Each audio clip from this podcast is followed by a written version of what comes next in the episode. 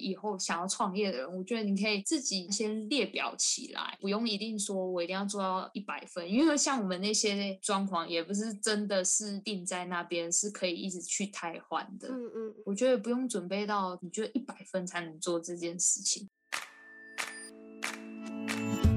收听佩佩没在闹，佩佩 Talks，让我陪你去美国，陪你开店，陪你认识食品业，陪你聊天。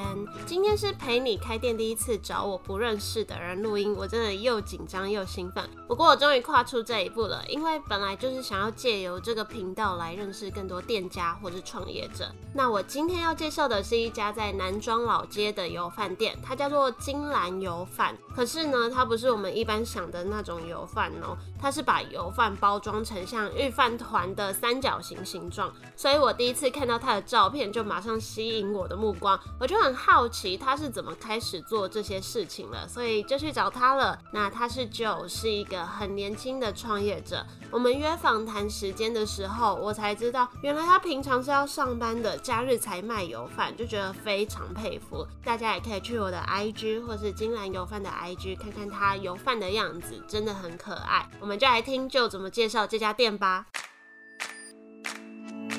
今天非常开心邀请到金兰油饭的 Joe 来当我的来宾，这是我第一次访谈，我完全不认识、没有见过面的店家，所以有点紧张。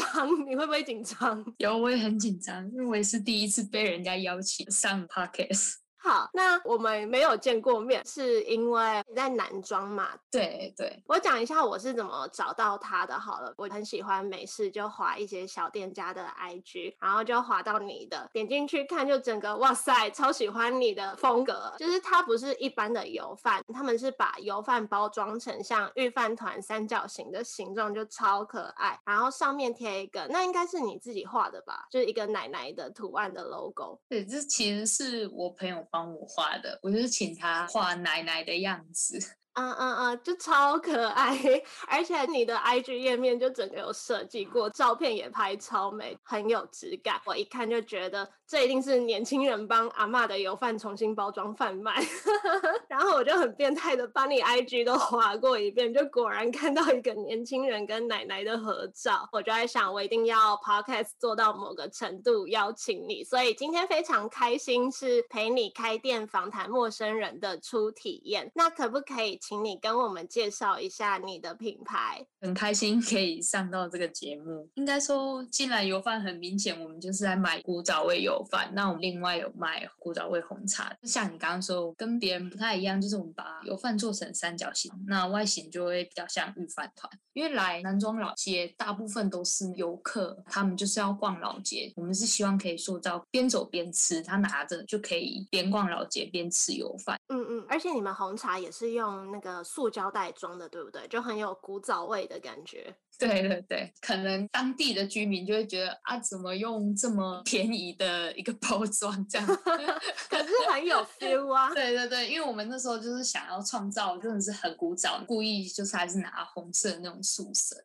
那你当初怎么想到要用御饭团的那个形状啊？我常常有在看 YouTube，然后就有一个提到创业的 YouTube。现代人其实就喜欢一个仪式感，包括我自己也是，就是这是你平常都会吃的东西，那你可能贴上一个贴纸，或是做上一个不一样的包装，你就会觉得，嗯，今天的心情好像都不一样，吃这个饭团好像就会提供我今天整天的能量啊，或是开心的来源。而且我觉得你们那样超适合野餐带的，哎，嗯，真的来跟我们外带的人都是要进去。因为我们深山里面其实是蛮多野餐的地方，他们就是要野餐使用。而且我之前转发你的贴文到我的现实动态上，就有人回我说，我以后生小孩一定要跟他们订油饭。真的假的？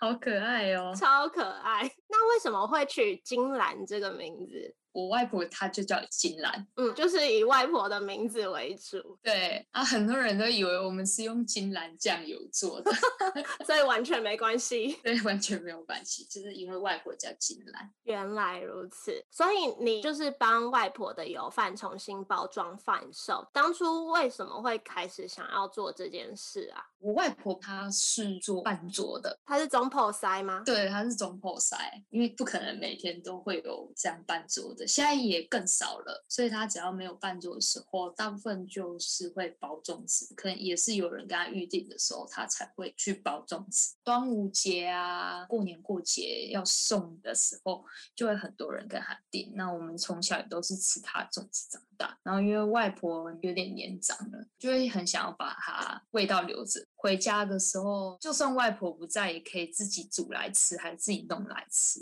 然后就想说，那不然我们也试着来做做看这件事情。但是因为包粽子那个手势真的是有点，粽子要包成那个三角形，其实不太容易，也不方便直接吃。因为粽子其实粽叶是会很油的，对，所以我们才想说，那用成油饭，那可以用袋子直接收纳这样子。粽子跟油饭其实有点类似，所以是一样的吗？工序不太一样，但是它们的基本原料是一样的。粽子是比较像糯米，都是糯米耶。我们油饭也是使用哦，都是 糯米，都是糯米。因为我觉得那些东西都吃起来很像，什么米糕啊、粽子啊、油饭。对对对，而且又分南部、北部这样子。南北粽的差异是什么啊？嗯，南部种他们糯米的口感会比较黏，那主要就是因为他们是用水煮的哦。Oh. 然后北部种就是像我们这种，我们是北部种，那我们是用糯米去蒸，糯米会比较有口感一点，会吃起来 Q Q 粒粒分明。嗯嗯，所以那些油饭也算是你跟外婆学这个手艺，你自己去煮出来的。对，现在大部分还是需要外婆的辅助啦。赶快把他的功夫学起来。你让我想到我外婆也有一道菜，我也是从小吃到大，吃不腻。它叫咸卜仔，我不知道国语怎么翻，就是卜仔，可是他把它弄成咸咸的。每次桌上只要有这道菜，我就不用吃其他的。然后我之前也一直有在想，很想要把它那个东西拿来做成像罐头，然后也是贴上一个可爱的外婆 logo。我就也很想要把这种好的味道留住。对啊，就是开始会想一些，尤其是每次都吃不腻的菜，真的会很想要留住。因为其实外婆中后菜，她拿手菜很多，但其实我原本是连刀都不会拿的人，然后开始就是一步一步，外婆教我刀要怎么握啊，削皮也有要怎么削啊，开始怎么做菜这样子，很感人呢。而且我那天才知道，你其实平常也是有在上班的，对。真的很辛苦哎、有一次我们大家都回家的时候，我最后一个走，他就默默说：“哦，又要一个人吃饭了。”我们就有点不舍，导致我们每个礼拜一直往南庄跑。可能他又很怕我们自己的事情没办法做完啊，或是没办法处理好这样。我就说啊，不然我们来用一个什么东西来卖，然后他也不会觉得很有负担。他觉得说我们好像有来做生意啊，然后顺便可以赚点。他觉得我们需要赚一点零用钱这样，就让回去这件事情变得更有意义。对，让他觉得说，哦，我们不是只有要陪你，我们还有哦，顺便做个生意啊。嗯，请你帮我们一起赚钱，这样。对对对，你们就是开始到现在这样多久了？呃，我们其实很短诶，因为我们过年才开始，从去年底准备，然后从过年开始做，所以就大概准备两个月的期间。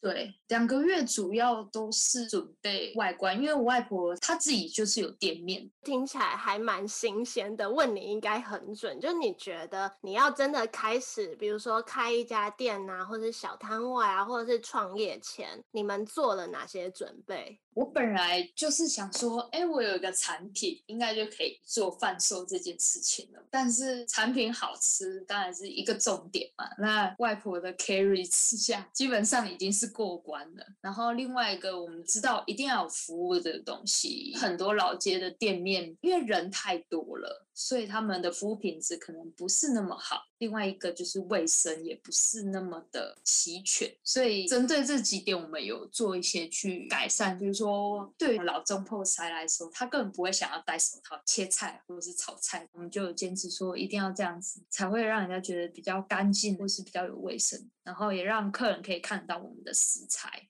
就是让它产品不只是产品，还会有服务上去。对，吃的也要安心的感觉，这是我们觉得蛮重要的。另外一个就是，我也是透过 YouTube 去学到，你就是必须要有一个打卡的景点，oh. 所以你才会看到我那些页面上都有那个呃像灯笼那样子的装饰，就是有去设计过的。对，可以问一下你的本业是做什么的吗？因为我真的觉得你拍的那些很好看诶。因为我还有姐姐也一起在帮忙做这些事情。我的本业是工程师。哦，原来如此，差很多。所以我就说我原本不会拿刀。所以平常假日就是你本人去摆摊这样子。对。那有没有遇过什么比较困难的事情？除了这些厨艺以外，我要开始在意食材的成本，因为你要确定这些来源是正常的情况下，你就必须要自己去挑选这些食材。嗯，这些材料真的是很重要，都是我要亲自去挑选，包括肉的选择啊，有多少的油啊，它的肉质新不新鲜啊，糯米也有分，有圆糯米啊，有长糯米，怎样会比较适合我们的产品，这些都要事前去挑过，就是在学习这些会比较困难。所以都是跟固定的厂商吗？还是比如说菜市场那种跟他们买？会要到比较大一点的中盘。了解。那这过程呢、啊，你有没有遇过什么很好玩或是比较特别的事情？一开始我们可能没有想那么多。过年的期间就是每天都摆着。第二天、第三天的时候，生意可能也比较好，没有准备那么多油饭，然后到下午两点就已经都卖完了。就弟弟拿着碗来，他说：“啊，我今天带碗来了，怎么已经卖完了吗？”然后就说：“对，对不起，已经卖完了。”他每天都来，就是整个过年初一到初五都来跟我们买油饭。就是他要当晚餐吃，好可爱哦！而且他一定要吃两份，因为你们那个一个小小的，对，很适合上架 Seven Eleven 哎，有想过吗？有有想过，因为之后除了假日这样贩售，我们当然希望偏向宅配去经营，因为有一些上班族他也不一定每个假日会这样子去，如果他日常就想吃的话，那宅配会是比较方便，因为我自己这样试过，我们冷冻起来。蒸热的话，口感是不影响哦。那真的蛮好的，我应该也来订一下。我还在努力中，还没出来，一出来一定马上就寄给你，没问题。那你觉得到目前为止，你有没有得到什么收获，或是有没有什么最有成就感的事情？最有成就感的事就是有的游客当着我的面打开我们的油饭吃，然后马上吃光，再跟我说好好吃哦，怎么那么好吃的油饭，给我再一份。那真的蛮感人的。对，这真的是不知道从哪里来的满足感。因为我觉得做食物真的就是食物本身。好吃很重要。当看到客人真心觉得满足，那真的很开心。对，然后有一个，他们是一群人来这边观光，然后就跟他朋友说：“我跟你讲，我是油饭专家，我专门就吃桃竹苗的各种油饭。”他就说：“我一吃好不好吃，我就知道了。”有点像想要跟我们宣战这样子。他当下吃完就开始帮我们叫卖，对着所有的老街上的人开始叫。叫卖说这里有油饭啊，很好吃，这样子，好开心哦，好好笑哦。做吃的，这是我一直蛮想要做的事情。你说你从以前就蛮想做吃的吗？对。有特别原因吗？因为觉得自己做的应该会比较健康啊。有一部分也是外婆，只要有伴桌，我们都会去帮忙啦，当个端菜小弟、端菜小妹。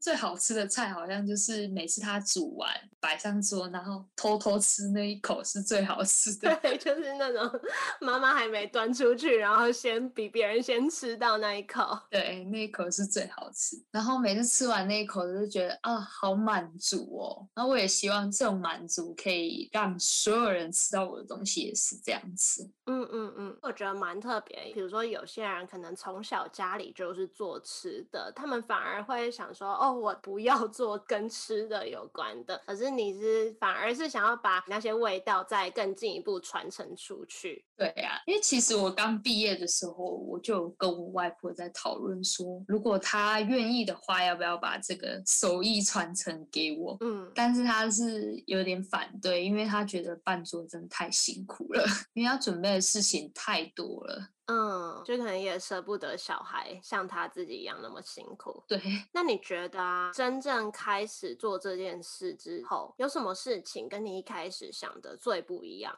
最不一样哦，我本来是想说，以前外婆就是从厨房里面这样端出一锅可以吃咯，然后就觉得，哎，这是一件很简单的事情吧，感觉三十分钟就可以整桌满桌好菜就好了。然后可是自己去了之后才发现，其实他事前真的花了很多时间在准备食材，他其实是一直利用琐碎的时间把菜挑好，把肉切好，是我们都没发现，以为。他只花了最后那半小时，出了一桌好菜这样子。嗯嗯嗯，所以你现在就是也要参与那些部分，就对了。嗯，最难的部分其实是在事前准备，就很多功夫跟经验的累积，是我们不知道的。对，不是我想的这么简单。真的，真的就是如果有在厨房工作过，就真的很不一样。对啊，如果我自己完成一个流程，我们十点开店，我可能三点就要起来准备了，就没有那么简单。对，那你们未来有没有什么规划？除了刚刚讲的宅配以外，我们是有想端午节的时候一样，就是要做粽子的宅配。那后续我们是希望可以发展成油饭一人份的那种宅配的，因为现在其实像我这样上班族在外面，有时候晚餐真的很。想要吃一点简单的油饭，那我就整热我就可以吃了。以我自己啦，我个人的喜好，嗯嗯嗯，家乡味。比如说自己住外面啊，然后又要上班，回去可能又没什么时间煮饭，吃外食又不好，真的有时候这种东西是很必须的。对，现在人其实也比较注重健康啊。那老实说，油饭这种东西是蛮多油脂跟热量的。我们之后也有想朝向像紫米啊，或是是用甜的，像八宝饭这样子，可爱的，我已经感觉到就是各种颜色。So 小三角形饭团，对，各种颜色。那最后啊，你有没有什么话想要跟想创业的人分享？我觉得像我自己啊，不是一个会规划很完善的人。要不是有透过我姐姐他们的督促，搞不好我们过年也没办法营运。因为平常还有在上班，其实就是会有点懒惰，所以我们会定定目标，我们会一直去看我们每天我每日要执行的目标，然后把每月的我应该要执行的项目都定定下来。像我们当初就是我们准备好这些产品跟王梅强之后，我们就可以开店。嗯嗯，会给自己设定一些短期的小目标。所以如果对于以后想要创业的人，我觉得你可以自己先列表起来，不用一定说我一定要做到一百分，因为像我们那些装潢也不是真的是定在那边，是可以一直去汰换的。嗯嗯，我觉得不用准备到。你觉得一百分才能做这件事情？我发现很多人都分享这一点呢，就是不用准备到一百分再开始做，然后你可以呃，可能有个几十分就去做，然后再去试试看，再去改善调整成接近一百分。对，因为像我们现在其实也会有一些客人给我们回馈啊，就是希望我们外带的包装可以另外，或是他们可能不想要三角形，想要有盒装这样子。其实真的很希希望就是那些喜欢吃我们东西的人给我们很认真的回应，就算是很不好、很不好的回应，我们也都会觉得哦，原来是这样子，因为我们可能没有想到那么周到。对，之前在 IG 上面，你不是有 po 一个现实动态，然后问说，比如说红茶要用纸杯装还是？对，我就觉得很好，就是会问客人的心声，然后再调整改善这样子。对，因为像红茶的部分，也就是因为大部分去南庄的人，十个有九个一定是开车的。如果他是开车，我们那个袋子他也没办法放在杯架里。嗯，那最后啊，可不可以再请你跟大家说一次，要到哪里可以找到金兰油饭，还有你的 IG 账号，也可以跟大家介绍一下。嗯，我的 IG 账号比较长，大家可以直接搜寻金兰油坊，我们也会有地标，FB 跟 IG 都有。我们的位置是在南庄老街的附近，就在苗栗客运总站的隔壁，可以 Google 搜寻南庄夜市，就是我们家的那个点，就可以看到大大木头。嗯，然后是假日开，对不对？对，只有假日在开，详细营业时间可以看一下粉砖。好的，那今天非常谢谢你来到我的频道，跟我们分享这些。希望未来我们有机会也可以真的见面，然后吃到你的油饭。谢谢谢谢，也有宅配，我一定马上就寄给你。没问题，那就谢谢你喽。好，谢谢，拜拜。拜